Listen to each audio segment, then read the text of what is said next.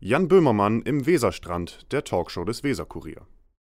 Einmal im Monat begrüßt Axel Brüggemann im Weserstrand Prominente aus Bremen zum launigen Talk.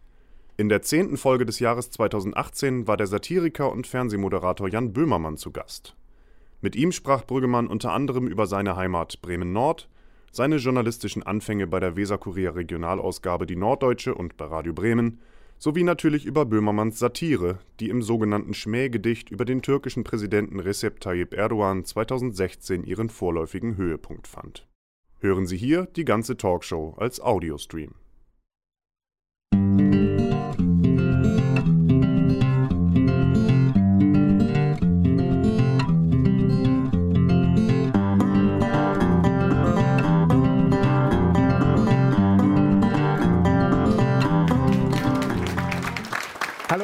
Herzlich willkommen beim Weserstrand, der Talkshow des Weserkurier hier von der Ozeaner. Da oben steht er schon, unser heutiger Gast. Begrüßen Sie mit mir Jan Böhmermann. Wow. Herr Böhmermann, herzlich willkommen. Gehen wir erstmal an die Bar. Hier, herzlich willkommen in Bremen. Ja, bitte. Hallöchen, Hallöchen. Schön mal wieder auf der Ozeaner zu sein. Das letzte Mal war ich hier echt mit, mit fünf oder sowas, als ich nach Bremerhaven, gef- ja, wirklich nach Bremerhaven gefahren bin. Das ist ja der, das Schiff, was auch nach Bremerhaven fährt, unter anderem. Ja, schön hier zu Bremen? sein. Bremen, Heimat. richtig. Was macht man da, wenn man jetzt einen Tag in Bremen ist? Äh, also erstmal, ich, ich, muss, ich muss ganz kurz wirklich, ich muss die Geschichte loswerden. Ansonsten ist das, ich halte das nicht aus. Ich muss Wir es, sind wenn, wenn es froh, okay dass Sie ist, da sind, ja. Wenn das okay ist, dass ich das kurz erzähle. Ich, Bitte. ich komme aus Hamburg heute. Es tut mir total leid, dass ich in Hamburg sein musste. Bettina Tietjen vom, vom Ja? Norddeutschen Rund, Rundfunk hat mich eingeladen Ja? zu, äh, zum Roten Sofa.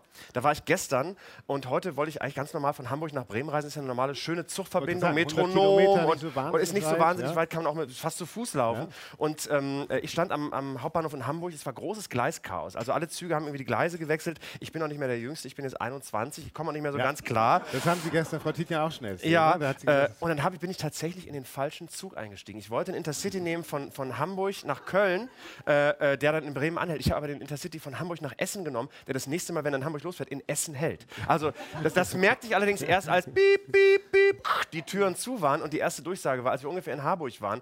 Dieser Zug hält das nächste Mal in Essen Hauptbahnhof um 19.40 Uhr. Und ich dachte, okay, mh, in 20 Minuten von Essen Hauptbahnhof hierher zu kommen nach Bremen, das wird schwierig. Also ist das der Moment, wo man als Fernsehmensch denkt, versteckte Kamera? ich habe erst gedacht, äh, das kann doch gar nicht sein. Was ist das? Wie sinnlos ist denn bitte ein Zug, der von Hamburg nach Essen fährt, fährt ohne in Bremen zu halten? Also, also ich wüsste, ich, was, was ist das für eine Zielgruppe bei der Deutschen Bahn? Wer fährt denn von Hamburg nach Essen nonstop? Auch so drei Stunden durch.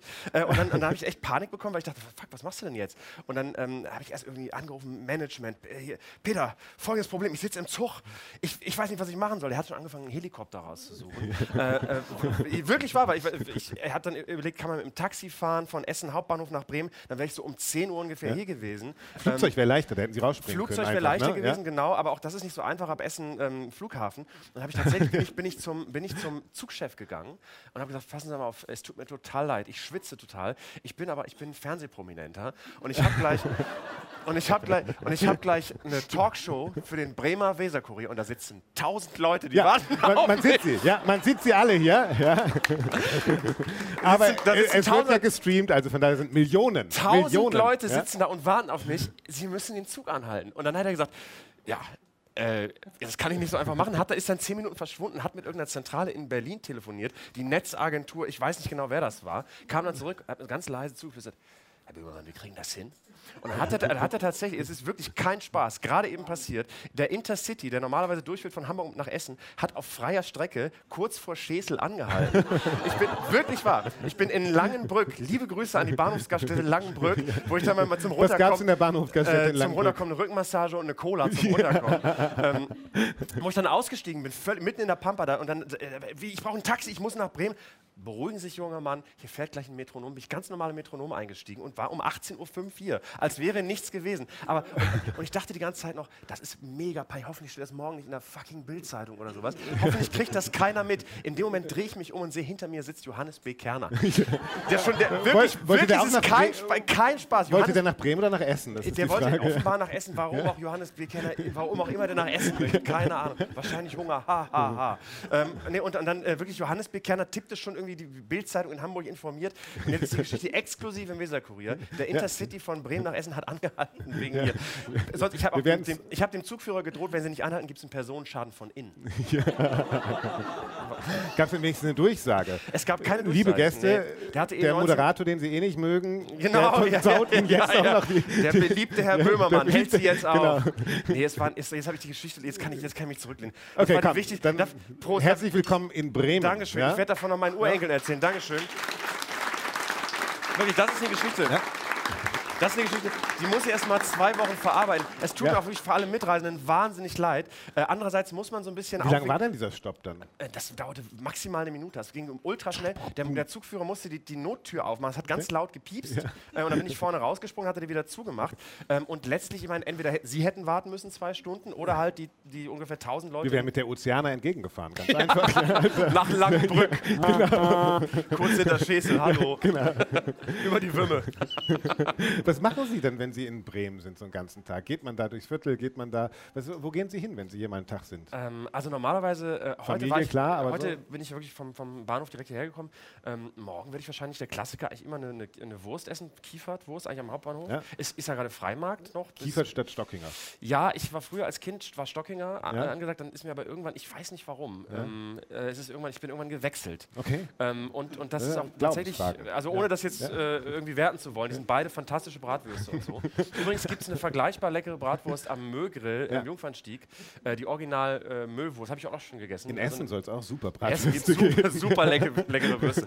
Nee, äh, die Würste tatsächlich, wenn man aus Norddeutschland kommt und wenn Sie schon mal anderswo äh, Würstchen gegessen haben, Bratwürste südlich ähm, von Weser und Ems tendieren dazu, ein bisschen zu dick zu sein Mhm. und der Darm ist ein bisschen zu knackig und so. Das ist mir, ist, ist mir ist erstmal vulgär da reinzubeißen äh, und es ist, ähm, äh, also die feine norddeutsche, von der Thüringer Rostbratwurst inspi- Ja. inspirierte Wurst ist wichtig und in Bremen ist sie bei Kiefert. Das, ist erst- einzige Gourmet-Angebot, was wir hier im Norden haben. ja, und ähm, äh, ich Und bin Matjes. mit, mittlerweile ähm, durch mein vieles Spotify-Geld, was ich verdiene, Ja. ähm, bin ich auch, äh, auch öfter mal hier. Ähm, ich habe das einmal im Grashof gegessen, weil man mir gesagt hat, da gibt es, Loriot hat da mal gesessen, äh, da, da gibt es aber immer nur so Krebse und so Sachen, wo man dann denkt, ich weiß nicht, warum ich das essen sollte. Das Das verstehe ich immer nicht. Geld reicht dafür nicht. Da braucht man Das, das beim, beim, Spotify-Geld für. nee, beim ZDF kriege ich 500 Euro im, Ja. im Monat.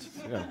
Im Monat. Im Monat. Genau. Wir wollen mal einmal, weil wir können ja jetzt Darf ich nicht... die Cola mitnehmen? Sie dürfen die Cola natürlich mitnehmen. Also sorry, dass ich jetzt eben so voller Adrenalin war. Bleiben Sie einfach hier stehen kurz. Ach, guck mal, ist bald Weihnachten. Sie sind ja zu spät gekommen, da können Sie nicht mehr durch Bremen gehen. Und wir haben mal hier einmal äh, Sie hier, Das sind Sie hier. das sind Sie, das soll ich sein, ja. Und wir wollten einmal mit Ihnen durch Bremen gehen. Ja. Also wir könnten ja mal hier anfangen. Schulzentrum der Sekundarbereichs 2 ja, das. Äh, an der an, Börderstraße. an der Bördestraße. Das ist meine, meine ähm, Schule, habe ich Abi gemacht. Ich muss ja ehrlicherweise sagen, ich bin kein richtiger Bremer, sondern ich komme aus Bremen-Nord. Ähm, das ist nochmal was anderes. Ja, Ja. Uhuhuhu. wenn man in, in Bremen-Nord ist, sagt man, man, man fährt äh, in die Stadt, wenn man Bremen meint. Und, Ja. und bis zur Einführung der, ähm, der Nord, äh, Nordwestbahn fährt Ja. er, glaube ich, durch, Ja. äh, war, war Bremen-Nord äh, infrastrukturell an, an Bremen fast nicht angebunden. So wie. Bremen zwischen Hamburg und Essen eigentlich. Ein kleines Genau, bisschen, ja, also- ein kleines bisschen war das ja, hielt niemand. Ja, und ohne Spaß war das ja, glaube ich, fast 40 Jahre lang so. Also diese Strecke, die jetzt existiert bis nach Farge durch, die war, äh, das war früher, das war eine Kohlestrecke für Güterzüge. Da mussten die Menschen, wenn du in Farge oder in Rekum wohnst, dauert das zwei Stunden dauert das früher. Bis Und da war es ja noch kein Fernsehprominenter, der den Bahnmenschen bequatschen konnte. Ne? Nee, also äh, genau, und ja, obwohl das Busanhalten ist immer ein bisschen einfacher. Also das war meine Schule in, in, in Lesum, äh, da bin ich zur Schule gegangen äh, und habe da mein Abi gemacht mit Schnitt 2,3. Das, das war, ähm, meine, meine erste Schule war, das war tatsächlich in, äh, also Gymnasium war Lerchenstraße, äh, an der ja. Landesgrenze. Ja. Dann ging es irgendwann weiter zum Weserkurier beziehungsweise zur Norddeutschen, Genau, da hat- wo da Sie hat- geschrieben haben. Da hat ihr, hat ihr äh, Chefredakteur Ja, einen sachlichen. Fehler gemacht, der Herr Döbler gerade eben in der Ansprache. Ich war nie Praktikant beim Weserkurier tatsächlich. Ich war jahrelang freier Mitarbeiter. Ja. Aber schön zu wissen, dass der Chefredakteur des Weserkurier äh, freie Mitarbeiter ungefähr so bei Praktikanten äh, in der Hierarchie. ja, aber jetzt aber Herr Böhmermann, ich sage Ihnen warum. ja, sagen Sie mal warum. Ich sage Ihnen warum. Weil Ihre ersten Arbeiten für den Weserkurier, die haben Sie für komplett lau gemacht. Ja. Die haben wir nämlich hier. Das ist tatsächlich, ja, das Ja. stimmt. Woher wissen Sie das denn? Naja, weil wir ein Archiv haben beim Das doch nicht. Hallo Kinder, Jan Böhmermann 5 hat mich als Robbie Völler in Mexiko gemalt. Klasse. Ja, das stimmt. Da war schon klar, Ja, ja. Zeitung, Medien. Ja, ich habe hab früher oft an Robby geschrieben. Gibt es Robby Ja. denn eigentlich noch? Herr Döbler, gibt's Robbie noch? Gibt's Robby noch? Antwortet er auch immer noch wie früher? Also früher, äh, das war das, aller, also das Allergrößte für einen Fünfjährigen, ähm, Verrückten Ja. äh, war Der sonst tatsächlich- keine Freunde der sonst keine Freunde- Robby. Mein bester Freund war Robby. Sagen Sie nicht, dass es Robby nie wirklich gab, Herr Döbler. nee, und das war wirklich, äh, also wir haben, wir kommen natürlich alle, alle lesen Weserkurier und wir haben Ja. ähm, in der Familie, und das war früher, äh, ja, damit der Junge mal was zu tun hat, soll er mal nach oben in sein Zimmer gehen und ein, Und Bild, für, ein. Bild für Robby malen, dann nervt er uns in einer halben Stunde nicht.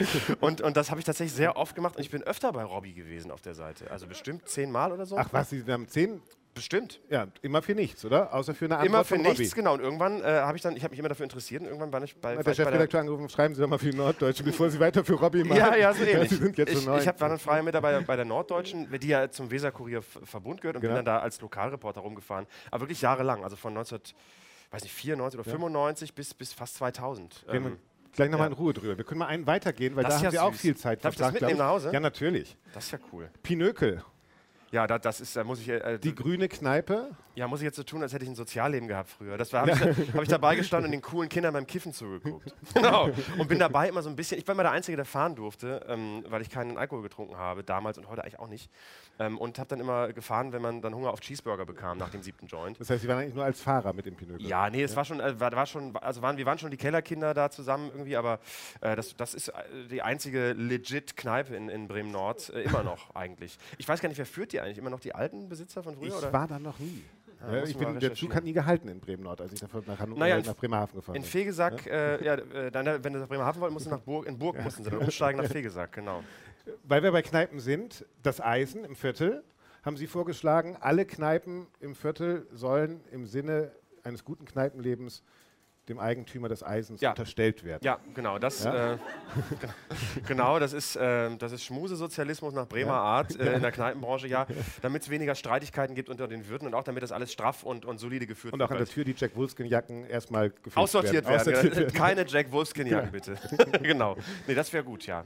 Radio Bremen müssen wir noch schnell besuchen. Ja, Radio Das Bremen. war dann der wirkliche Teaser und das wirkliche Sprungbrett eigentlich. Genau, äh, Oder? also Radio Bremen, äh, das, das, hab, das fand ich auch immer als, als Kind toll. Da war ich mal Praktikant bei Buden und Binnen tatsächlich. Als, Da als waren Schüler- Sie Praktikant. Als Schülerpraktikant war ich mal bei Buden und Binnen, damals noch in Sebalsbrück im Ja. Studio, ähm, äh, mit, ich glaube, irgendwie Eike B. Suden als Ja. Moderator und, äh, äh, wie heißt er noch, Wolle? Buten ähm, und Bin, ja, ja. alte Buten und Bin, Geier war wahrscheinlich Michael da. Geier, lebte damals noch, ja. genau, Christian Ja. Berg. Nee, da, das nicht, äh, das war nicht, das war nicht mehr die, nicht mehr die Zeit. Also Eike Besun war Moderator damals und äh, ich, ich kriege den Namen nicht mehr ganz zusammen. Andreas Neumann, Ja. genau. War das äh, auch eine Station, wo Sie gemerkt haben, öffentlich-rechtlich kann schon Spaß machen und Bremen ist so ein bisschen stadtmusikantenmäßig. Die haben damals noch die Leute geholt, die wirklich sich ausleben konnten und Fernsehen anders machen konnten? Ja, das ist tatsächlich war das ist das so die in der DNA von Radio Bremen und überhaupt in der DNA von Bremen. Man hat nicht so viel Geld, man ist ständig äh, in der Existenz bedroht äh, und das Einzige, was einem da hilft, ist sich was einfallen lassen, um sich zu behaupten gegen größere Städte wie Hamburg, als, also Bremen als Stadt, aber auch bei Radio Bremen musst du dich behaupten gegen große Sender wie die ARD oder den WDR oder den NDR, der Bremen umgibt. Und mit wenig viel zu machen, das konnte man immer gut lernen bei Radio Bremen. Und alle Leute, die da so vor mir waren im Unterhaltungsbereich, haben das ja eigentlich geschafft. Gibt es diese Kultur noch? Das weiß ich nicht, ich glaube ja. Also ich glaube tatsächlich, Radio Bremen ist immer noch eine ziemlich vorbildliche, ziemlich gute ähm, Rundfunkanstalt. Und äh, Buten und Bin ist nach wie vor, also ich, ich komme ja aus, äh, jetzt aus Köln, da wo- wohne ich die meiste Zeit. Ähm, und ähm, da gibt es die Lokalzeit Köln und viele andere WDR-Lokalsendungen.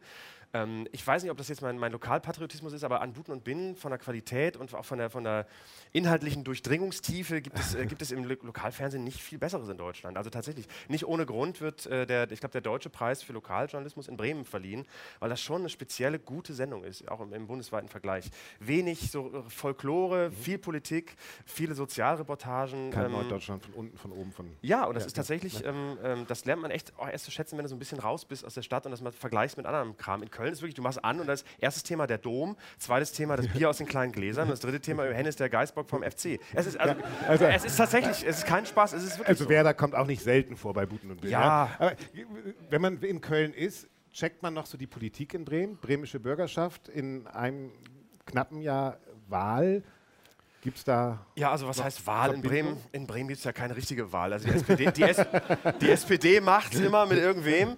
Ähm, ich, ähm, ich, ja, ich, äh, ich, nee, tatsächlich bin ich äh, wirklich jetzt ein paar Jahre lang so ra raus gewesen aus Bremer Politik, dass ich wirklich den Namen des Bürgermeisters nicht mehr wusste. Und ich, ich, wenn Sie mich jetzt fragen, Das geht vielen Bremern so. Ich wüsste Ja. es tatsächlich jetzt, jetzt gerade nicht. Was übrigens kein, jetzt kein äh, Votum ist für einen besonders charismatischen Politiker. Das, man muss ja nicht bekannt sein, um gute Arbeit zu machen. Aber ich, ich sag mal, ich komm, bin aus der Generation Henning Scherf auch mehrmals schon in den Arm genommen und so. Ja. Aber, Das- aber, das haben wir aber meine Damen und Herren, wer nicht, auch. wer nicht? Ja, genau. Komm, wir gehen mal rüber in die Sitzecke. Der ist gerade 80 geworden, habe ich Ja, gelesen. genau. War auch hier, hat uns auch alle in den Arm genommen. Zirkus Ja. haben Sie auch gemacht. Ich gebe mir den Zirkuswagen rum und Sie können Fragen an Jan Ja. Böhmer und draufschreiben und wir lesen sie Moin. nachher vor. Auf Setzen Sofa, Sie sich einfach aufs Sofa, Herr ja, Böhmermann. Mach ich. Und wir waren gerade in der Bürgerschaft. Unser letzter Gast war der Bürgerschaftspräsident Christian Weber. Und Ja. Es ist immer so, dass der letzte Gast dem neuen Gast eine Frage hinterlässt. Und wir schauen einfach mal, was Christian Weber von Ihnen wissen will. Okay. Lieber Jan, helfen Sie mit oder was können Sie dafür tun, dass Bremen Nord endlich auch ein Bestandteil der Stadt Bremen wird? Die fühlen sich immer so als Underdogs. Sie als großer Promi und berühmter Mensch, helfen Sie mit oder können Sie mithelfen oder was können Sie tun, damit Bremen Nord wieder richtig sich als Stadt Bremen fühlt? Sie schaffen das. Ja, vielen Dank. Bisschen Werbung haben Sie eben schon gemacht für Bremen Nord. Ja, ähm, also tatsächlich ist das, man kriegt Bremen Nord nicht so richtig getrennt von Bremen, weil das wirklich, äh, es ist ein bisschen ein anderer, äh, eine, andere Mentalität. Bremen Nord, das verstehen übrigens viele falsch, ist nicht, äh, beginnt nicht ab der Lesum, sondern eigentlich ab dem Autobahnzubringer, ähm, der äh, von, von der A27 Ostlepshausen runterführt Hinter der Uni. Richtung, Indust nein, nein, Richtung Industriehafen. Okay, ja. Ähm, also ab dem Autobahnzubringer, also Burg zum Beispiel gehört auch noch äh, im weitesten Ja. Sinne, oder Burg Gramke gehört auch noch zu Bremen Nord. Ähm, also gefühlt, weil man so nah dran ist an, an, de, an, de, an der Lesung. Mentalitätsmäßig kriegst du das nicht, glaube ich, zusammen mit Bremen. Es ist was anderes tatsächlich, es ist dörflicher. Ähm, äh, aber was man machen kann, um, das, um, um Bremen Nord näher an Bremen ranzuholen, ist ganz klar Infrastruktur.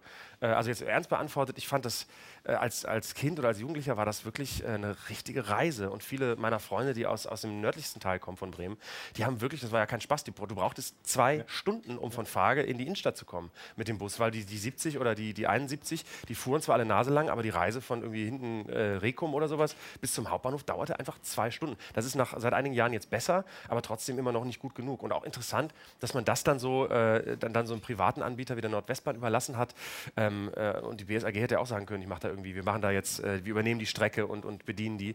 Ähm, da hätte man theoretisch als Stadt Bremen sagen können, so könnte man die Bremen Norder so ein bisschen mehr ins Boot holen. Also kein Imageproblem, sondern einfach ein ganz klares politisches Problem.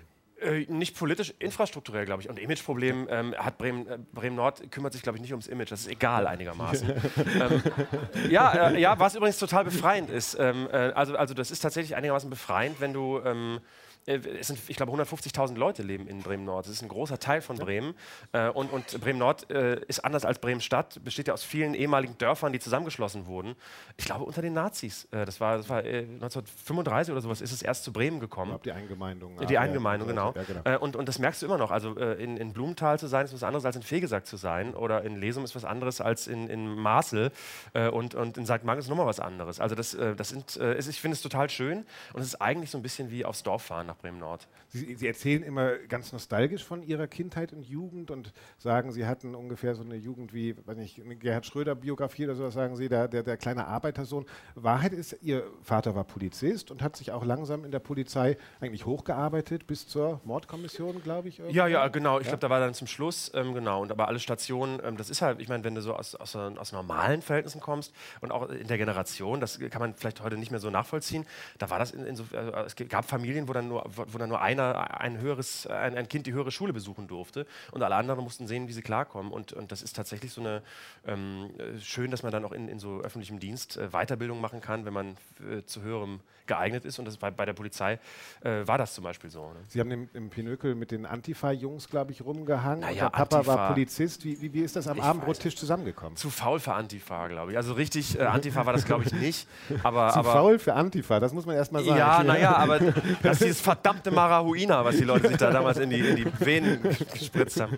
Nee, das ist, ähm, äh, das ist äh, du lernst dann tatsächlich, ähm, wenn du aus so einer im weitesten Sinne Beamtenfamilie kommst, ähm, äh, lernst du tatsächlich so, so ein paar äh, Dinge, die, du, die, dir- die man schwer, schwer vermittelt bekommt, wenn man das, das nicht weiß. Äh, also, dass du als Polizist auch eine Meinung hast, aber, aber dass dein Job eben äh, äh, ja, voraussetzt, dass du die für, den, für die Dauer deines Dienstes dann mal für dich Und behältst. auch die Eben- andere Meinung schützt. im Helm, genau. Und dass du, dass du eben auch die andere Meinung schützt, auch wenn du die scheiße findest. Äh, und das ist, ähm, das war immer sehr, sehr prägend, abgesehen davon, dass du, wenn, wenn du quasi die Freunde alle irgendwie aus der Polizei kommen oder du quasi mit Leuten aufwächst, aufwächst, die aus dem Polizeimilieu kommen, das ist schon eine spezielle, sind schon spezielle Menschen, die sich Warum? dafür entscheiden. Und, und, und das, Das, ist das, das ist speziell an ja, das, also ich weiß, also wenn, wenn Sie Polizisten kennen, privat, das ist schon eine, ähm, das ist schon eine spezielle, eingeschworene Gemeinde und, und ähm, es ist eine, ein spezieller Lifestyle, professionelle Gewalt äh, als, als, ja, als Job und, da, und lernen damit umzugehen, ähm, äh, gewalttätig zu sein äh, und zwar im Rahmen des Gesetzes. Das ist eine Art von Verantwortung, die wenigen Leuten, äh, glaube ich, klar ist. Songs wie Ich hab Polizei sind dann auch autobiografisch immer angehaucht. Ach, naja. Was ist nicht autobiografisch? Ich habe mal ein Buch geschrieben, äh, da hat der Lektor immer gesagt, das erste Buch ist immer autobiografisch. Dann habe ich ein Witzebuch geschrieben, um, die, um, diesen, um diesen Verdacht äh, direkt so auszuweichen. Aber letztlich ist ja alles, was du machst, autobiografisch. Du kannst ja nicht aus dir raus irgendwie. Also alles, was du machst, hat irgendwie mit dir zu tun, auch wenn du so tust, als wäre es nicht so. Ja. Stimmt das, dass Ihr Vater den Geiselnehmern äh, bis fast nach Gladbeck hinterhergefahren Das- ist? ich Das habe ich irgendwo wo- mal gelesen. Das, ich möchte, ich finde es schön, dass die Geschichte einfach so in der Welt ist. Deswegen werde ich sie weder dementieren noch, äh, noch bestätigen. Aber es stimmt tatsächlich, dass er eine Zeit lang auch beim mobilen Einsatzkommando war. Äh, da, damals noch an der, Roland, an der Roland-Klinik hatten die ihre Zentrale. Ich weiß nicht, wo die jetzt sind. Ähm, und das war noch zu einer Zeit, als, äh, als ähm, sobald die Polizei eines Bundeslandes die Landesgrenze verlassen hat, äh, Musste die andere musste die übernehmen. andere übernehmen mit der Einsatzleitung. Das war, hat sich nach Gladbeck geändert. Aber das ist tatsächlich, das habe ich auch äh, im Weserkurier, war das so mein, eines der wenigen Sachen, die ich als ernsthafter Journalist immer besprochen habe. Genau. Das Gladbecker Geiseldrama, ne? das ist so mein, äh, mein Spezial. sozusagen. Das ist schon mein Spezialthema. Ja, ja, da, da bin ich schon sehr drin. Genau. Warum wollten Sie das unbedingt? Was, weil, weil, Nee, weil ich, ich, das, ich, weil es auch eine Mediengeschichte war, die ja heute für Sie wahrscheinlich auch interessant ist, dass plötzlich überall äh, die Zeitungen und die Fernsehsender mitgefahren sind und eigentlich eine, eine Absurdsituation zu einem Medienereignis gemacht haben? Also, also das Gladbecker Geiseldrama ist witzigerweise, ähm, äh, was heißt witzigerweise, aber ist halt äh, bizarrerweise wirklich so, so eine, fast wie so zeichnet so mein, mein Leben nach. Ich, ich lebe jetzt zum Teil in Köln. Das war, das war auch eine Station der, Geisel, der Geiselnehmer. Also in Gladbeck war die Bank, der Banküberfall. Dann sind die hochgefahren, rumgefahren, waren dann in Bremen Nord, sind in Fegesack einkaufen gegangen und landeten wirklich dann in der, in der, in der Kölner Fußgängerzone. Also alles so Stationen meines Lebens. Äh, und ich war da äh, tatsächlich in diesem Thema einfach immer schon drin, auch als Schüler. Äh, jeder hat ja so, vielleicht haben Sie auch so ein Spezialthema. Ich habe Freunde, die kennen sich mit der RAF Nee, voll aus. angefangen, ich war in Huckelriede in der Schule und das war sozusagen eigentlich der Bus, Neben- den ich jeden Tag genommen habe. Ja, wirklich wahr? genommen hätte, wenn ich Bus gefahren wäre. Also Sie sind auch von ja. hier? Ja, ja, genau. Ja, okay. Bin in Huckelriede zur Schule gegangen, da fing das ja eigentlich erst alles an. Also von daher sind das auch ganz nahe. Ja, genau, das, das ist total nah und ich habe auch noch total präsent äh, die, diesen Aufkleber, das, wenn man äh, so ungefähr in meinem Alter ist oder älter, dann wird man es noch wissen, dieser, dieser Aufkleber Bremer kommen immer gut an. Der hinten auf Mhm. Ja, der, ja, ja, der das hinten auf dem, kann- ja, klar. ja, Ja, das, war, genau. das war leider dann ähm, am, am Ende so ein bisschen tragisch, dass das nicht so ganz stimmte äh, und, ähm, äh, und das ist, hat sich mir total eingebrannt. Genauso übrigens wie diese, diese Aufschrift auf diesen, kennen Sie noch die alten Straßenbahnen, wo man dieses Ding aufmachen musste, um die Türen aufzuklacken? Eten, Supen und Pupen, dat mog Buten. Also das war, war ist ein anderer Satz, der, der so drin ist. Ja. Ihr Vater ist gestorben, als Sie 17 Jahre alt waren. Ihre Das Mutter war 17, als sie sie bekommen hat. Das sind alles, oh Gott, wo, das ist mir alles zu privat, dann möchte ich nicht drüber reden, wo Sie das auch alles wissen. Sie Journalisten, Gut, dann gehen wir damit diese weiter. Pressefreiheit, ich habe da, ich habe einen Kollegen, der sitzt in der Türkei, der sagt, mit der Pressefreiheit ist sowieso nicht so gut. Das heißt, Sie wollen mir jetzt meine Fragen verbieten. Ja. Bleiben wir Ja. bei den Medien. Bleiben wir bei den Medien. äh, heute Neo Magazin Royal, heute Abend Ihre erste eigene Sendung Heute im Abend. ZDF, Genau. also wo ja keiner versteht, wie das überhaupt gehen soll, wo Sie hier sitzen. Ja? Ja, das ist alles schon aufgezeichnet. Ah, Äh, um 23 Tricks, Uhr, das ist tatsächlich eine, also eine Familienunterhaltungsshow um 23 Uhr, also eine, eine Familienshow für asoziale Familien, wo die Kinder bis 23 Uhr wach bleiben dürfen. äh, auch da sehr Bremen-Nord inspiriert. es ist, ja, ey, es ist nun mal einfach so. So Machen wir uns mal nichts vor. Ähm, und ähm, äh, das ist tatsächlich heute Abend eine, eine Sendung, die, äh, die so ein bisschen aus dem, aus dem Neo-Magazin geboren wurde. Ähm, äh, weil wir das irgendwann lustig fanden, äh, weil wir bekommen, wenn wir Zuschauer haben, immer deren Namen und deren Anschriften. Und irgendwann haben dann Kollegen von uns angefangen, die Leute zu googeln, um zu gucken, wer kommt denn da eigentlich. Und haben dann rausgefunden, relativ schnell, dass man über die Zuschauer wahnsinnig viel rausbekommt.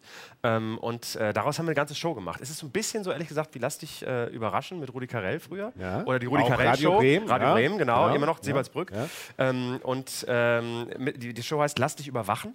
ähm, weil die Leute mittlerweile, es muss kein Fernsehredakteur mehr Sachen rausfinden, sondern die Leute stellen alles von sich freiwillig ins Netz. Ja, einem Gast sind sie sogar hinterhergereist. Ne? Ja. Also bis nach Thailand oder wo war es? Das war Hongkong. Das war tatsächlich Hongkong, so, ja? eine, so eine Geschichte, wo man dann, weil wir wissen, erstmal, das Spannende an der Show ist, wir wissen nicht, ob die Leute wirklich kommen. Also wir verraten den Leuten natürlich nicht, dass sie Teil einer Show sind und die denken, die kommen zu einer ganz normalen Fernsehaufzeichnung. Die wissen nicht, dass sie bei Lass dich überwachen sind. Äh, und wir wissen also erst, wenn wir am, am Eingang haben so eine Checkliste, wo wir dann gucken, aha, wir haben die Aktion vorbereitet, die Zuschauerin ist da. Äh, wir haben einer Zuschauerin, ähm, die war in Hongkong und hat immer, immer, wenn sie irgendwo was gegessen hat, bei Instagram das reingestellt. Aber so stündlich, weil sie alleine da war und alleine mit ihrem Handy war und Langeweile hatte. Und das haben wir dann gesehen und dann hat sie auch geschrieben, sie ist noch zwei Wochen da. Und dann haben wir zwei Kollegen von uns dahinterher geschickt, die die einfach mal verfolgt haben. Und die konnten anhand ihrer, der, der, des GPS-Stempels genau und anhand der Fotos rekonstruieren erstmal, wo sie langgelaufen ist und haben sie dann anhand, anhand der Sachen, die sie gepostet hat, auch gefunden.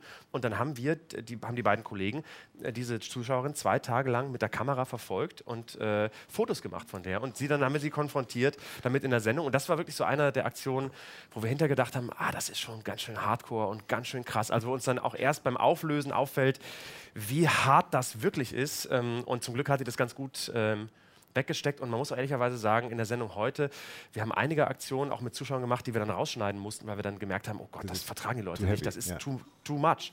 Ne? Ja. Ist das, wenn so eine Sendung jetzt, äh, die ja wirklich die erste ist, die wirklich fürs ZDF dann gemacht Ja. ist, so ein Ankommen? Weil Sie haben ja wirklich kontinuierlich an dieses öffentlich-rechtliche Fernsehen geglaubt. Gab es da... Äh, haben Sie, ja, und, äh, und wollten diese, wollten diese Ja, ja, ja, auch haben. ja, Nein, Sie sind ja. großer Verfechter des öffentlich-rechtlichen Fernsehens, Ja, aber, Also, aber auch, weil, weil bei ProSieben sind halt Joko und Klaas, bei, bei Sat 1 ist Luke Mock. alles andere ist besetzt. Bei RTL ist Mario Barth, wo soll ich denn sonst hin? nee, Nein, aber Sie könnten es ja viel leichter bei manchen Sendern haben. Dieses, dieses Bohren und Kämpfen in, einem, in, in so einem Sender und solchen großen Strukturen, ist das nicht unglaublich anstrengend auch und hat Reibungsverluste, wo man manchmal sagt, oh ey, nee, ich habe da keinen Bock Ja. mehr drauf? Also Ja. verliert man dann nicht manchmal dann doch auch die Lust? Ja, das ist tatsächlich so, ähm, da- dass das natürlich sehr anstrengend ist. Äh, aber, aber ich, also ganz ehrlich beantwortet, ich glaube daran, dass es, ich glaube, es ist eine gute Idee, dass es neben privaten Fernsehsendern, die über Werbung finanziert werden, es Fernsehsender gibt, die von all der Allgemeinheit bezahlt werden, äh, von allen und wo alle auch mitsprechen können und die trotzdem frei sind und auch wenn das immer so heißt staatsfern und, und man sagt, die hängen alle unter, irgendwie unter einer Decke und das tun sie eben nicht, das weiß man dann, wenn man da arbeitet und ähm, ich finde, es ist eine gute Ergänzung und, und ein großer Vorteil gegenüber Ländern wie den USA.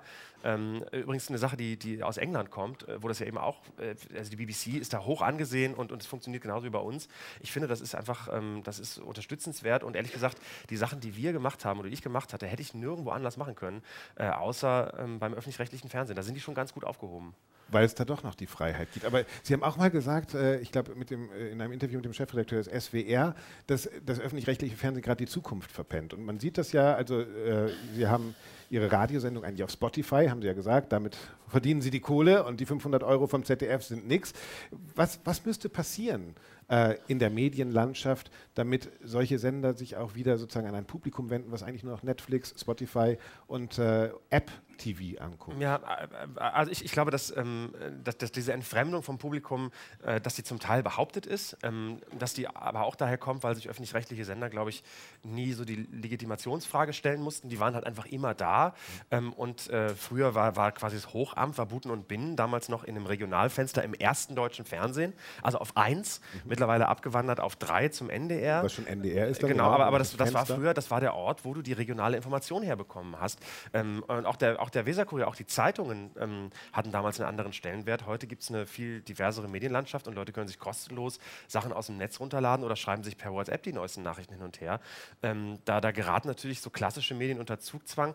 Ähm, aber ich, ich, glaube, ähm, ich glaube nicht daran, dass das, dass das eine Lücke ist, die nicht zu überbrücken ist. Und ich glaube auch nicht daran, dass die, dass die neuen Medien ähm, die alten ersetzen werden, sondern dass es ein Aufeinander zubewegen ist. Also du merkst ja mit so Geschichten wie Urheberrecht zum Beispiel, äh, dass, dass das auch immer mehr und immer langsam, immer, immer stärker den Leuten bewusst wird. Du kannst nicht einfach irgendwelche Fotos ins Netz hochladen, du musst dich schon fragen, wer hat das Foto gemacht und kriegt er eventuell auch Geld dafür. Auch eine Sache übrigens, die ich, äh, die auch öfter schon schmerzhaft erfahren habe, äh, wo ich dann öfter auch schon mal so Abmahnungen oder Sachen be bezahlt habe, weil du ein Foto verwendest, die das im Internet gar nicht klar ist, weil du denkst, es ist alles offen und kannst alles benutzen und dann hast du da irgendjemanden, der quasi ein Leben eingesetzt hat. Rostock-Lichtenhagen. Rostock Gab's den- Lichtenhagen, da haben sie genau. Foto benutzt, Ge- was genau, wir und alle dann, kennen. dann, dann zahlst du natürlich, dann äh, knirschst du über den Zähnen und denkst dann, ja gut, ich zahle das gerne, aber muss jetzt der Kollege, der irgendwie drei Follower hat bei Twitter, muss der dann auch jetzt 700 Euro zahlen für einen Anwalt? Das ist ja dann das, was Ja. eigentlich, äh, was so sich ungerecht anfühlt und wo es auch noch keine Lösung gibt. Ne? Also als Profi verstehe ich das, aber du musst ja nicht irgendwelche Privatleute abmahnen. Aber geht es da eigentlich um Inhalte, was sich ändern muss, oder um Strukturen, Sehstrukturen? Also für Sie ist es da eigentlich komplett wurscht, ob das jetzt noch im, im, im linearen Fernsehen, also um 20.15 Uhr läuft, oder ob das im Stream läuft. Ähm, ist das überhaupt schon angekommen bei vielen Fernsehmachern, dass, dass sich da auch Sehgewohnheiten und technische Möglichkeiten entwickelt haben? Ich, ich glaube, da kann man jetzt so visionär Sachen sagen oder kann sich wünschen, wie, wie es eines Tages wird. Aber ich, ich glaube, dass, ähm, das dauert noch viele Jahrzehnte, bis das wirklich so angekommen ist, dass Leute, das, d- das Fernsehen nicht mehr so eine Bedeutung hat ähm, und, und Internet äh, das ersetzt. Äh, ich, ich glaube, das ist ein viel langsamerer Prozess in Wirklichkeit, als man das befürchtet, dass es ist.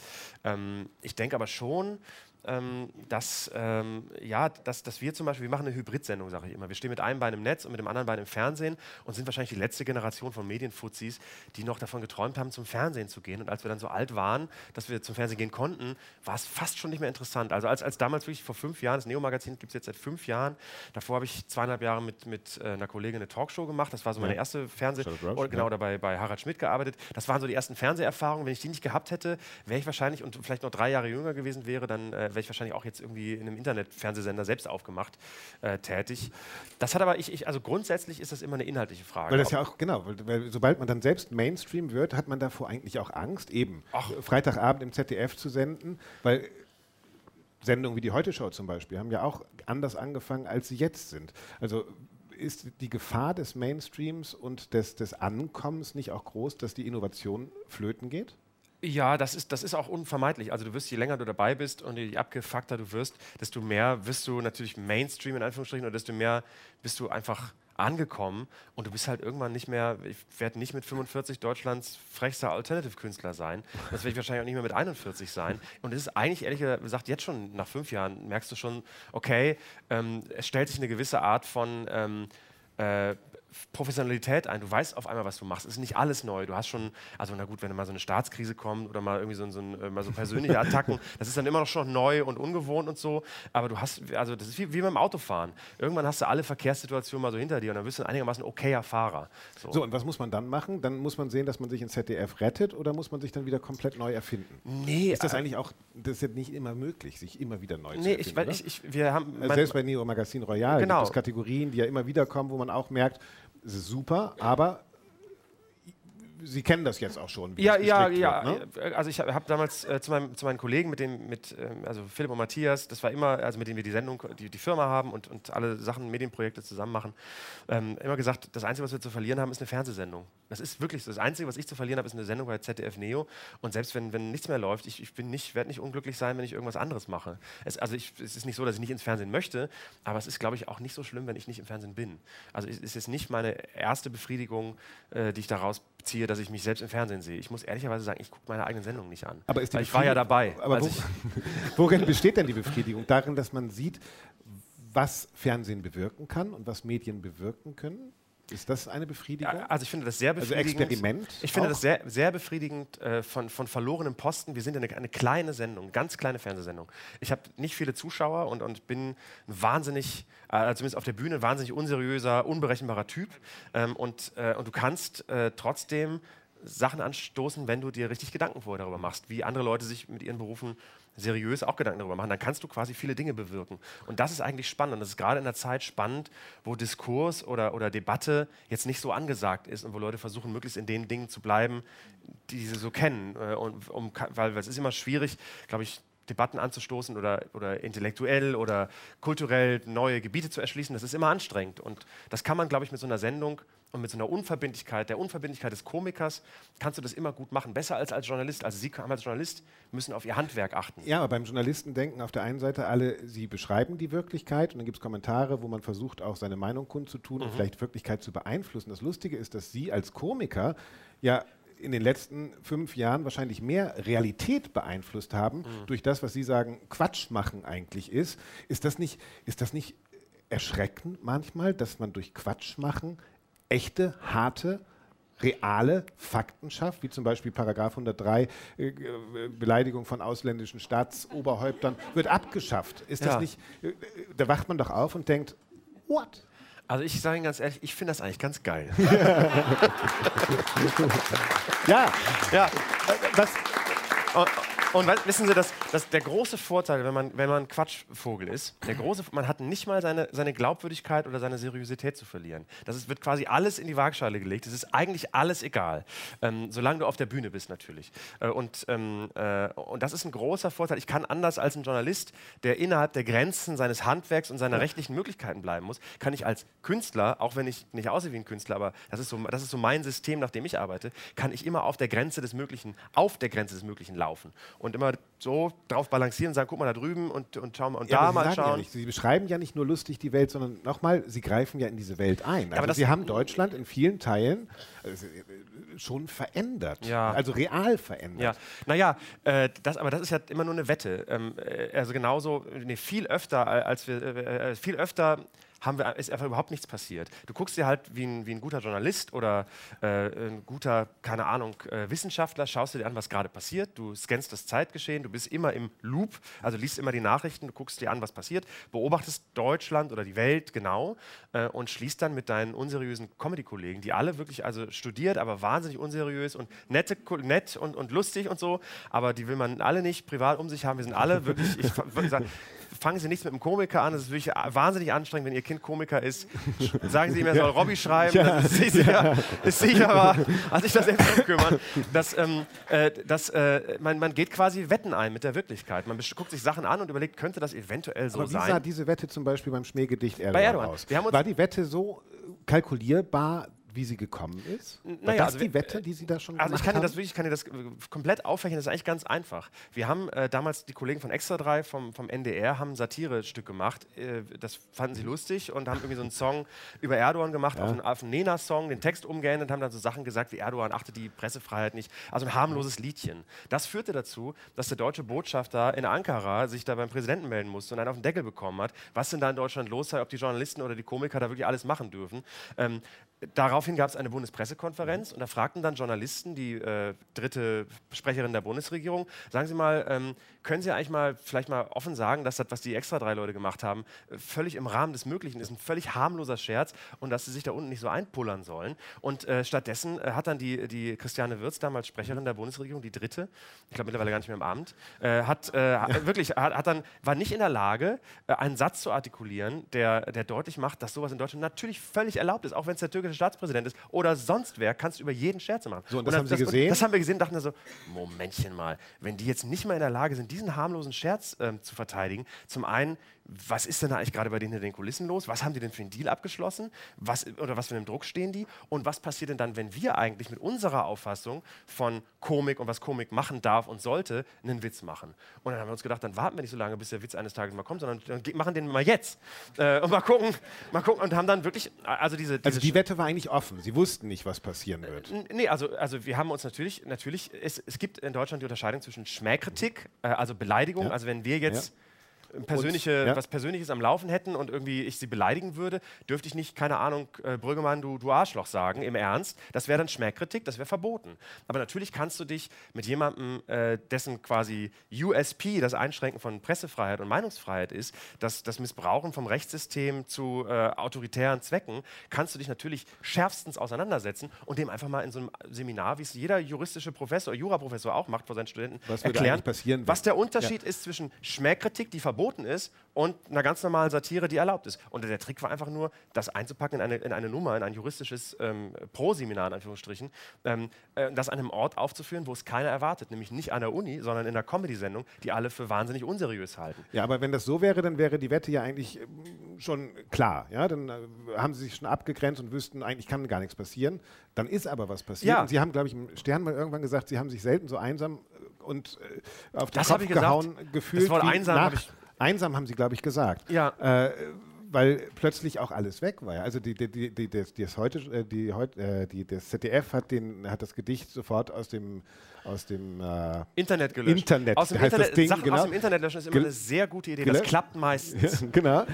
Gleichzeitig Merkel, Merkel hat äh, zugestimmt, äh, diese, dieses Verfahren gegen sie über Paragraph 103 einzuleiten. Ja. Und Sich plötzlich vorher nochmal geäußert, alle sie Institutionen waren weg plötzlich. Also Ja, sie genau. standen wirklich nackt und alleine da. Also dann, das oder? ist tatsächlich, das ist äh, auch so ein, so ein Gefühl, äh, das ist ein ganz befremdliches Gefühl, was glaube ich nicht so viele Leute nachvollziehen können, wenn man das nicht erlebt, dass du wirklich äh, so, so für, so- für so ein paar einsame Tage in deinem Leben äh, dich an nichts mehr, was äh, für alle gilt, an nichts mehr festhalten kannst. Also das ganze System, mit dem du professionell umgehst, ist auf einmal nicht mehr da, ähm, kurzzeitig und dann merkst du aber, das war übrigens ein ganz tolles, äh, ganz tolles Gefühl, wie dann so, so zivilgesellschaftliche Solidarität einsetzt, also auch von Leuten, wo man gedacht hat, der mag mich nicht oder so oder Das ist diese ja alte furch- Polizeigeschichte, das ja, das ist ne? ja Auch die Feinde muss ich schützen. Ja, und dass, dass es trotzdem aber so, einen- so einen ganz großen äh, Konsens darüber gibt, was man darf und was man eben nicht darf und was eben der Unterschied ist zwischen einer, einer freiheitlichen Demokratie wie in Deutschland und, und einer, ja, einer Quasi-Diktatur wie der Türkei, dass das da viele Leute gibt, die eben nicht in der Politik sind, die nicht irgendwelche Deals abgeschlossen haben mit autoritären Herrschern, die sich dann äußern können im Rahmen dessen der Meinungsfreiheit. Wenn Sie heute zurückgucken auf die Reaktion der Bundesregierung zum Beispiel, also die dieses Verfahren zugelassen hat, was für ein Gefühl haben Sie da? Sind Sie sauer? Sind Sie enttäuscht? Nee, Sind Sie irritiert? Nee, also das, ich, ich meine, äh, die, die konnten ja auch nicht aus sich heraus. Äh, Also auch das war ja für alle eine Extremsituation. Und ich glaube, das ist das erste Mal, dass, dass quasi ein, unseriöser Quatschvogel äh, sowas auslöst. Das, das war so ein bisschen so, da müssen wir jetzt fast so metaphysisch anfangen. Äh, äh, ähm, das war so ein bisschen so, als wäre so ein kleiner Junge so einen Ball nimmt und den ganz nach oben in den Himmel schießt und auf einmal kommt der oben an und, und fällt nicht mehr runter. Na, also du, du, du schießt einfach was durchs System nach oben, äh, so ein Witz. Und auf einmal kommt er bei der Bundeskanzlerin auf den Tisch und die reagiert dann noch falsch. Äh, und, Ja, genau, das ist doch das. Sie hätte doch eben genauso Ja, ja. reagieren können, wie Sie gewettet haben und sagen können, finde also ich hätte- ich hätte aber nie- Erdogan, so ist das bei uns. Ich hätte niemals gedacht, dass, dass die da sich da überhaupt drum kümmert. Ich hätte nicht, also wir haben befürchtet, dass es so ist, aber dass tatsächlich, dass da so viele Sicherungen rausspringen, das war wirklich auch einigermaßen erschreckend zu sehen. Und wie gesagt, die, das Schöne ist, ähm, äh, zu erfahren, dass es Solidarität gibt. Übrigens, äh, das ist eine Erfahrung, äh, die man dann direkt auch ganz praktisch äh, umsetzen kann. Ein Jahr später ist dann Dennis Yücel in den Knast gegangen und das Einzige, was einem da hilft, ist das Gefühl, dass du nicht alleine bist. So, und, und auch da zu sehen, ähm, dass es einen großen, auch äh, völlig, ich ka- kannte ihn überhaupt nicht, niemand, äh, der, der sich da engagiert hat, war vorher irgendwie privat, freundschaftlich verbunden und trotzdem haben alle sich die Hand gegeben und, und sich irgendwie über, von der Taz über die Jungle World bis hin zum, zum Springer Verlag dann dahingestellt und gesagt haben, nee Leute, so geht das nicht. Ne? Und ähm, das ist tatsächlich, ähm, das, ist, das sind ganz angenehme Erfahrungen. Stand heute ist, es gibt ein Urteil. Der Senat hält es für zweifelhaft, dass der angegriffene Beitrag als Kunst im Sinne des Grundgesetzes einzustufen ist Mhm. und es fehlt dem Gericht die Schöpfungshöhe. Ja. Was bitteschön ist diese Schöpfungshöhe? Ja, das ist, äh, da, ich weiß, ich, ähm, ich habe zu viel Respekt vor der Un- Unabhängigkeit deutscher Richter, äh, als dass ich mich da jetzt zu einlassen kann, auch weil da, das Verfahren noch läuft. Natürlich ist das, ist das nicht zu Ende und natürlich ist das, ähm, ist das nicht zu akzeptieren, dass äh, Gerichte äh, quasi Kunstfreiheit subjektiv beschränken, indem sie sagen, äh, die Schöpfungshöhe ist nicht erreicht. Was ist denn die Schöpfungshöhe? Heißt Ist ja ja- eigentlich, ist das Kunst ist das oder ein- kann das weg? Wenn, keine Ahnung, wenn, wenn, wenn ein Bild äh, mit nackten Brüsten drauf ist, äh, kann man auch sagen, irgendwie, das ist Schöpfungshöhe oder die Brüste gefallen mir nicht, ich schneide das jetzt aus äh, und da sind jetzt zwei Löcher drin. So, also das, das, auch das ist, eine, das ist eine total subjektive, ich finde einigermaßen gefährliche ähm, Einschränkung der Kunstfreiheit, aber ähm, ich bin da, bin da ganz zuversichtlich und, und einigermaßen, ähm, stehe einigermaßen sicher, äh, ich, weiß, ich, glaube, dass, ich glaube nach all den Jahren, äh, in denen ich das jetzt mache, dass sich das schon am Ende noch zum Guten wendet. Schöpfungshöhe. Kann das sein? Auch diese Herren vom Gericht, die mag ich nicht. Da sitzen sie mit einem steinernen Gesicht auf ihren Paragraphenthron und brennen jedem, der nicht blecht, ein Schandmal auf die Stirn. Man schlage diesem Lumpenpack das Maul mit einem Hammer kurz und klein. Was übrig bleibt, das wäscht der Regen mir vom Frack. Ich bin Villon, das braucht mir keiner mehr verzeihen. Ist das Schöpfungshöhe? Was François wer, wer, Villon? wer, wer ist? Achso, echt? ja? Oha. Ähm, also Hat das ich, das, das Schöpfungshöhe würde ich niemals so sagen. Oder das würde ich, das würde ich, natürlich hat das, klar, das Schöpfungshöhe. Natürlich äh, kannst du dich auch so mit Richtern auseinandersetzen. Ich finde das immer so ein bisschen müßig, weil ich, äh, weil ich das glaube, äh, wenn du dich da in so, in so große, sich über Gerichtsurteile beschweren, ähm, Diskussionen reinkommst, es ist immer auch so ein bisschen ähm, das System nicht akzeptieren, in dem nun mal alles abläuft. Das ist ein bisschen so wie, wie Fußballspiel und sich dann wundern, dass du ein Tor reinbekommst, äh, aber du kannst ja immer noch, ist, das Spiel dauert 90 Minuten Ja. so und, und das, da sind wir noch nicht bei Minute 90. Von daher ist das, ich kann das schon verstehen, dass es für so einen Richter auch am Oberlandesgericht in Hamburg nicht so ganz einfach ist, äh, sich, sich mit einem Urteil aus dem Fenster zu legen. Du willst auch deine Ruhe Was ich haben. nur sagen will, nicht- und nicht den türkischen wurde auch Präsidenten auf, dafür und ist heute hohe Kunst. ja, aber das, wie gesagt, die, Zeit, also da hast du keinen Einfluss drauf. Und was sagen wir zu Macht dein Bahnhofsghetto zu Charlie Hebdo, mein Körper definierte als von Auschwitz-Insassen, ich dick Rauschgift in Massenficke, Bauchtaschen, Rapper, suchst du Anis im Wald, als wärst du ein Heilkräutersammler, dann kommt ein deutscher Gammler und bumst dich im Wald schnell und nimmt dich von hinten wie Bullen die Handschellen. Ja, jeder, Farrah er, Bang, ja, jeder, Echo, jeder, Klassik, Preisverleihung. jeder, wie er will und kann. Jeder Meinungsfreiheit ist das Schöne. Heißt nicht nur, dass man, dass jeder schlaue Sachen sagen, sagen darf, wie er möchte. Jeder kann auch so doofe Sachen sagen, wie er möchte. Äh, und äh, äh, dann kann jemand anders seine Meinungsfreiheit voll ausschöpfen und das dann kommentieren. Also alles. Es, nee, es ist nicht, ich glaube nicht, dass erlaubt. alles erlaubt ist, aber ich glaube schon, ähm, dass man akzeptieren muss, ähm, dass, es, äh, dass es verschiedene Sichtweisen gibt und dass man das auch, äh, dass das alles keine Einbahnstraße ist und, und dass nur so irgendwie diskursiver Fortschritt entsteht, indem man Sachen ausspricht, die nun mal so sind, wie sie sind. Und da muss man natürlich nicht hemmungslos sein und auch nicht persönlich werden oder unter der Gürtellinie sein oder, oder Scheiße erzählen, muss man auch nicht. Man muss schon Grund haben und das auch begründen können, was man macht. Aber prinzipiell Gregor Gysi, Ähm, der kleine Fickzwerg. äh, Genau, da haben wir, Ja. auch über das, haben wir auch über das. Ja, aber das, das, von Ihnen, Ich, finde, ja. ich, finde, mal- ich finde, das ist immer schwer zu erklären und gerade in Deutschland, äh, wo, wo das jetzt nicht so Tradition hat, dass man Humor mit mehreren Ebenen anbietet auf Bühnen. Ähm, ohne das kritisieren zu wollen. Das, auch das ist, kann man ja nach vorne gewandt sich anschauen und dann überlegen, ob es vielleicht eines Tages besser wird. Äh, ich kann zu Ihnen sagen, äh, hier, Brüggemann, du Arschloch. Und Sie werden, fühlen sich nicht äh, bedroht. Ich kann auch sagen, Brüggemann, du bist ein ganz schönes Arschloch. Und dann wissen sie nicht mehr ganz so genau, genau, wie ich das eigentlich meine. Der Kontext ist immer interessant, den muss man immer genau äh, sich anschauen. Kommunikation ist immer Absender und Empfänger, auch das ist wichtig. Äh, und in diesen hektischen Zeiten nützt es leider nichts. Wir müssen alle genauer hingucken. Es, es geht nicht mehr anders. So. Aber gibt es Themen, die Sie auch im Schiffen, zum Beispiel ISIS, äh, Islamischer Staat, da, da sind Sie mit relativ großem Bogen Ja. bis heute drumherum gefahren? Naja, also wir haben einmal so einen Song gemacht. Es ist tatsächlich gerade gerade so Charlie Hebdo, das ist natürlich einigermaßen schockierend und äh, weil das Leute der eigenen Zunft betrifft. Und, und ich weiß noch, damals war das unter allen Kollegen, die ähnliche Sachen machen. Entschuldigung, jetzt habe ich hier was von dem Radler getrunken. Das ist ja gar kein Radler, das ist ein Bier. Entschuldigung. ja, nun, es ist so mal. Bitte, ja. Danke. Das, gut, dass Sie nicht geklatscht haben. Das wäre ein ganz billiger Applaus gewesen. Können wir nochmal einen Radler bekommen? Nee, nee, alles bitte? gut, ich möchte keinen Radler, alles gut, alles gut.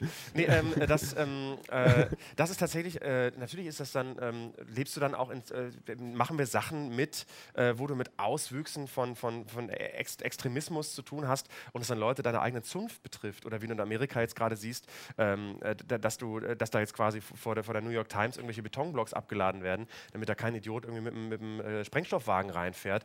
Äh, also das ist schon äh, ungewöhnlich. Ich bin aber, glaube ich, als Bremen-Norder äh, bleibt, Alles dir nichts, gewohnt. bleibt dir nichts anderes übrig, als grundsätzlich optimistisch zu sein, dass du es eines Tages mal bis in die Stadt schaffst. Wenn der Zug fährt. Ja, wenn der Zug fährt, man in genau. den richtigen Zug einsteigt. Ja. also, Aber wenn Sie ich sagen, bin da jetzt nicht fatalistisch. So. Kommunikation ist immer Adressat und Empfänger. Mhm. Äh, manchmal geht es ja auch schief. Also wir haben es jetzt gerade, die ganze Zeit widmet Ihnen eine Seite mit Pro, Pro und Contra. Contra. Ja, auch- auch Oliver Pollack, muss man kurz erklären, äh, ein Satiriker, jüdischer Satiriker, bei einer Geburtstagsfeier von Serdar Somuncu haben sie sich gegenseitig sozusagen Spaß daraus gemacht, sich von der Bühne zu treiben. Es ging um Desinfektionsspray, nachdem er aufgetreten ist, ob man sich desinfiziert hat. Das wurde jetzt von ganz vielen was eigentlich missverstanden, überinterpretiert. Herr Rüngmann, wissen Sie, ich habe einen Podcast bei Spotify und ich Mhm. bin nicht so bescheuert, dieses geile Thema jetzt hier auf dem Schiff im Weserkurier äh, auszubreiten, damit Sie da was zu schreiben. Äh, da müssen Sie alle den Podcast hören, da werde ich mich gebührend und äh, entsprechend seriös zu einlassen. Aber ist es ein Missverständnis? Wie ich gerade sagte, ich werde mich gebührend und, und seriös und ernst zu nehmen dazu im Podcast bei Spotify an diesem Sonntag äußern. Schalten Sie ein. Fest und flauschig mit Olli Schulz und Jan Böhmermann. Wann sagen Sie eigentlich was zu? Aber das ist interessant, weil da wird ja sozusagen die eigene News dann auch zu einem Marktwert. Richtig. Also Deswegen würde ich sagen, diesen Marktwert verfeuere ich nicht auf dieser Bühne, Herr Brüggemann. Ja, Dazu weiß ich viel, viel zu gut, wie viel das wert ist. aber, Nee, nee. aber jetzt, wenn Sie sagen, wir wetten auf die Zukunft, wenn wir Humor machen, ist sozusagen so eine Reaktion dann auch schon eine Wette um seinen eigenen Post Podcast bei Spotify übrigens, falls wir es noch nicht gesagt haben. Spotify, der beste Ja, Streaming-Anbieter, ist ein europäisches, europäisches Unter- Unternehmen aus Schweden. Äh, nee, nee, also das, das hat ganz praktische Gründe. Ähm, einfach, äh, das ist tatsächlich so, ein, äh, so einigermaßen ähm, äh, ernstes Thema, dass ich finde, dass, das sollte man in einem Rahmen äh, besprechen, der dafür angemessen ist. Das ist, hat jetzt gar nichts mit Ihnen zu tun. Ich finde das nicht, dass das eine, eine Schlagzeile äh, ist und ich finde auch nicht, äh, finde so persönliche Angelegenheiten äh, eher unangenehm. Ich stelle mich dem gerne, aber dann auch äh, im, in Ihrem Rahmen. In meinem Rahmen, im Rahmen des mir Möglichen, genau. Wir haben eben schon mal darüber geredet, wie es ist, wenn man die Wirklichkeit durch Humor verändern kann. mir ist eingefallen, eigentlich macht Donald Trump das Gleiche wie Sie, oder? Fake News, die, die genau. nicht, nicht Greifbarkeit von, von seinen Worten. Ja. Ist das jetzt wahr? Ist das nicht wahr? Gibt es diesen Donald Trump überhaupt? Also eigentlich sind das doch die gleichen Mechanismen, genau. die Sie auch bedienen. Außer, dass er Präsident ist genau. und Sie ihn klauen. Und das ist ein kleiner, aber entscheidender Unterschied. Ähm, dass das, das große Missverständnis ist, wenn, wenn Politiker sagen, sie machen Satire, wird es immer gefährlich. Äh, weil wenn, wenn Politiker anfangen, mit, mit der Uneigentlichkeit oder der Eigentlichkeit zu spielen, also mit, mit der wirklich, also äh, ein schönes Beispiel ist, äh, ist, äh, ist zum Beispiel äh, André Poggenburg mhm. von der AfD, sagt auf irgendeiner Veranstaltung, Türken sind Kameltreiber. Das ist natürlich kein Scherz, wenn das jemand sagt aus einer Partei, bei der 95 Prozent der Mitglieder denken, das stimmt und der da rassistische Ressentiments schürt, wenn, du, wenn du das Ganze im Uneigentlichen sagst, also in einer Rolle. Und ich weiß, es ist schwer zu verstehen, wenn jemand auf der Bühne einen Anzug anhat und jetzt auch einen Anzug anhat und dann manchmal von sich behauptet, es ist eine Rolle und manchmal nicht. Ähm, das ist schwer zu verstehen, aber so funktioniert das nun mal. Und ich habe einen anderen Ansatz ähm, als die Kollegen von Extra 3, die hinterher immer zu ihren Witzen die Auflösung mit dazu liefern. Ich glaube, dass ähm, das Erkenntnis nur echte Erkenntnis und dann eintritt, wenn sie bei den Leuten wirklich entsteht. Und das ja dass du deswegen das Spiel ähm, mit der Eigentlichkeit und der Uneigentlichkeit als Satiriker ähm, nicht auflösen musst. Als Politiker ist das gefährlich. Du darfst den Leuten äh, keine Scherze äh, liefern, vor allem keine Scherze, die du politisch instrumentalisierst. Das finde ich hochgefährlich. Trump haben Sie einen Orangenhaufen Menschenmüll mal, glaube ich, genannt. Ja, genau. Äh, Till Mette war vor kurzem hier, der, der Cartoonist, und dem fiel zu, zu Donald Trump immer nur sozusagen auf seinen ganzen Zeichnungen, ist, ist das für ihn Donald Trump? Und ja. ich habe ihn gefragt, ist das die Methode, wie wir Donald Trump bekämpfen können? Und hier mal ganz kurz seine Antwort, was er gesagt hat zum Thema. Alle, alle denken immer, Terroristen hätten jetzt eine großartige Zeit, das ist doch toll, wenn da so ein Verrückter da irgendwie am Start ist. Äh, für mich ist das fürchterlich, ehrlich gesagt, weil er ist in seiner Verrücktheit besser als wir alle zusammen. Und er, also dieser, diese Ideen, die der hat, diese Kreativität, wie der jeden Tag diese Tweets raushaut, wo man dann immer sagt, jetzt, das ist wirklich überraschend. Das da heißt, die Satire wird von der Wirklichkeit überholt? Ja, leider, ja, komplett. Ja, das sehe ich auch so. Also es ist tatsächlich ähm, äh, interessanterweise ähm, im selben Maß, wie Politiker anfangen, Satiriker zu werden, werden Satiriker zu Politikern und müssen sich ernsthaft erklären. Also ich, es ist in den letzten Jahren totales, äh, also immer wenn einer, wenn H.J. Strache, der österreichische Vizekanzler und ehemaliger äh, äh, Mitglied der Wiking-Jugend, also einer rechtsextremen Wehrsportgruppe, ja. genau, wenn der anfängt, quasi Scherze zu machen über, über politische Gegner, die sowas von unter der Gürtellinie sind und hinterher sagt, das ist Satire, äh, äh, irgendwo, irgendwo, wenn das passiert, wird irgendwo ein Satiriker aufstehen und sagen, nee, pass mal auf, Freunde, ich erkläre genau. mal ganz kurz, äh, wie das wirklich funktioniert. Äh, also wenn du Satire machst oder wenn du komische Kunst machst und wenn du die professionell machst, hast du im Kern, ist es zumindest meine Einschätzung oder meine, meine Meinung, das kann, können auch andere Leute anders sehen, meinetwegen, ähm, äh, hast du im Kern den Menschen im Blick und du versuchst aufklärerisch zu sein und du versuchst den Menschen zugewandt zu arbeiten. Ähm, und wenn Politiker das tun und wenn die sagen, ich mache jetzt Satire, ist das meistens das komplette Gegenteil. Ja, aber ist das nicht für Sie dann äh, richtig scheiße eigentlich? Weil es gibt ja kein Gegen, Gegen Mittel dagegen. Naja, natürlich, du kannst. Also das, das Schlimmste, was reißen du, sich an, an, an Donald Trump die Zähne aus. Ja, Donald Trump äh, beiß, beißen, sich, beißen sich vor einige Leute die Zähne aus, äh, weil der wirklich so wahnsinnig schmerzfrei ist. Ähm, das ist das, ist das eigentlich, die eigentliche Qualität von Donald Trump ist nicht, ähm, äh, dass der völlig wahnsinnig ist oder dass man keine Witze über ihn machen kann, sondern er ist wahnsinnig schmerzfrei, was Angriffe gegen ihn selbst angeht. Ähm, äh, der, also natürlich sagt er und kritisiert die Presse, das macht er sowieso, ähm, aber der, dem ist alles so scheißegal, ähm, dass, dass da nichts hängen bleibt. Es, es ist sehr effektiv als Satiriker Leute äh, lächerlich zu machen. Und gerade Menschen, die Autorität brauchen, sind da besonders empfindlich. Und das ist ähm, umso wichtiger jetzt, äh, das zu tun. Äh, also es würde auch darum gehen, sozusagen strategisch Trump weh zu tun mal, so ja, wie sie Erdogan wehgetan haben. Ja, aber das kannst du erstmal nicht, kannst du das nicht planen. Und bei ihm war wirklich wahnsinnig schwierig. Und ich würde das auch am liebsten natürlich den amerikanischen Kollegen überlassen, weil die das besser können und, und die größere Macht da haben. Aber es ist tatsächlich äh, extrem wichtig, Leute, die sich als übermenschlich stilisieren, wieder runterzuholen in die Gemeinschaft und sagen, nee, pass mal auf, Freundchen, du bist zwar Staatspräsident, aber du kackst halt auch morgens ins Klo. So, ne? und, und wie Das alle anderen Gold. auch. Ja, und du hast auch Popel in der Nase. Äh, und, äh, und ja, und so blöd das jetzt klingt, aber es ist genau das ist es. Äh, und nur so ähm, äh, und nur so kannst du ähm, nur so kannst du, glaube ich, Gesellschaft langfristig machen und nur so kannst du ja, sagen Freiheit wir das? und, Das wissen- Gerechtigkeit also, aufrechterhalten. Wir, wir, die Guten, wissen das ja. ja? Ja, aber aber wollen, wollen, wollen wir uns dann nur selbst, oder bleibt uns dann nichts anderes als äh, Trump-Gegnern oder Kritikern, dass sie sich gegenseitig Mut machen durch Humor? Das ist, was äh, Till sagt. Ich kann nichts anderes mehr machen, als meine Truppen zu schließen, weil die Ja. anderen erreiche ich überhaupt Naja, also- also du kann- du also kannst- geben wir die auf? Du, kann, nein, ich meine, du kannst ja jetzt ausweichen auf politische Argumentation. Du kannst ja sagen, warum gibt es keine vernünftige politische Alternative zu dem, was Trump anbietet? Warum gibt es nicht irgendwas, was, ähm, was Menschen nicht im Negativen, in Abgrenzung motiviert, äh, nicht Trump zu wählen, sondern etwas, was Menschen stattdessen im Positiven motiviert, das Angebot zu wählen? Und es ist eigentlich so eine politische Aufgabe herauszufinden, welches Angebot es sein kann. Übrigens in Deutschland ja auch. Ähm, also wenn du die AfD klein machen willst, nützt es dann nichts, irgendwie Hände zu reichen oder noch mehr über Flüchtlinge zu reden, sondern bessere Ideen zu haben. Und dann erstmal anzuerkennen, dass sich Dinge vielleicht geändert haben. Weil wenn man eins der AfD lassen muss, ist, dass die einfach einen guten Riecher dafür haben, dass Dinge sich geändert haben. Und die richtigen Fragen äh, stellen sie schon, die haben dafür nur absolut keine Antworten. ne? Und weil sie auch eine Welt Fragen. der Uneigentlichkeit schaffen, und da sind wir eigentlich wieder bei ihrer Spezialität und der Spezialität des, äh, des Clowns, der eine Welt der Uneigentlichkeit schafft. Das heißt, eine Welt, wo ich nicht weiß, was ist wahr, was ist nicht wahr. Ja. War ihr Vater, ist er den Geiselnehmern hinterhergefahren oder nicht? Wir lassen es offen, wie sie so ganz viele Sachen offen lassen. Ja. Äh, diese Uneigentlichkeit ist ja das Werkzeug eigentlich der Leute, die das, was wir glaube ich, verteidigen, sowas wie Demokratie und Wahl, äh, sich zu eigen machen. Obwohl es doch eigentlich, die klauen ihnen doch eigentlich ihre Mittel. Ach ja, aber das, ich, die Mittel kann ja jeder benutzen. Äh, die Frage ist nur, ob, die, ob das Publikum das versteht und ob, ob man in der Lage ist, das Publikum angemessen aufzuklären über das, was passiert. Es ist eine ganz schön abgespacede Diskussion. Also wir sind jetzt schon ganz schön tief äh, in meinem Kopf drin, was Ja, okay so. ist, so, aber, aber ähm, das, ähm, äh, ich, ich bin optimistisch und glaube, ähm, es geht gar nicht anders, äh, dass, dass Menschen aufzuklären sind und dass Menschen in der Lage sind, Dinge zu lernen und Dinge zu verstehen. Äh, ansonsten, wenn ich das nicht glauben würde, könnte ich, würde ich das nie, könnte ich niemals morgens aufstehen. Ähm, und es geht mir eben nicht darum, Menschen ähm, im, also, im, also als eigentliches Ziel geht es nicht darum, Menschen zu verwirren, sondern durch die Verwirrung Aufklärung zu schaffen. So, so ernst das klingt.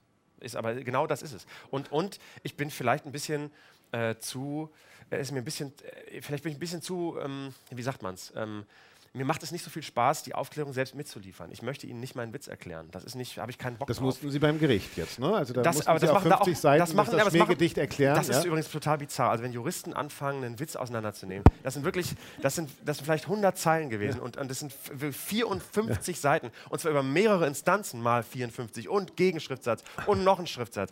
Es ist, äh, ich habe schon, hab schon gedacht, wenn das Ganze vorbei ist, wird das alles, werden die ganzen Akten alle auf so einer Internetseite zum Runterladen äh, gestellt. Es ist wirklich ein ganz tolles, ähm, ganz toller, lustiger Haufen an Dokumente, äh, die, man sich da angucken kann. Und für Jurist, Jurastudenten ist das ganz toll und, ähm, und ich ho- hoffe, dass ich hoffe, dass da, dass das und alleine, alleine, das kann man auch mal sagen, alleine diese, weil, weil er hier eben war, alleine diese Umdrehung, dass in dem in dem ganzen Stück, was wir aufgeführt haben, ich dem türkischen Staatspräsidenten empfehle, doch den Scherzanwalt Dr. Witz zu nehmen und mein Anwalt, äh, äh, der Witzanwalt Dr. Christian Scherz ist, also, also quasi die Grundlage der Parodie.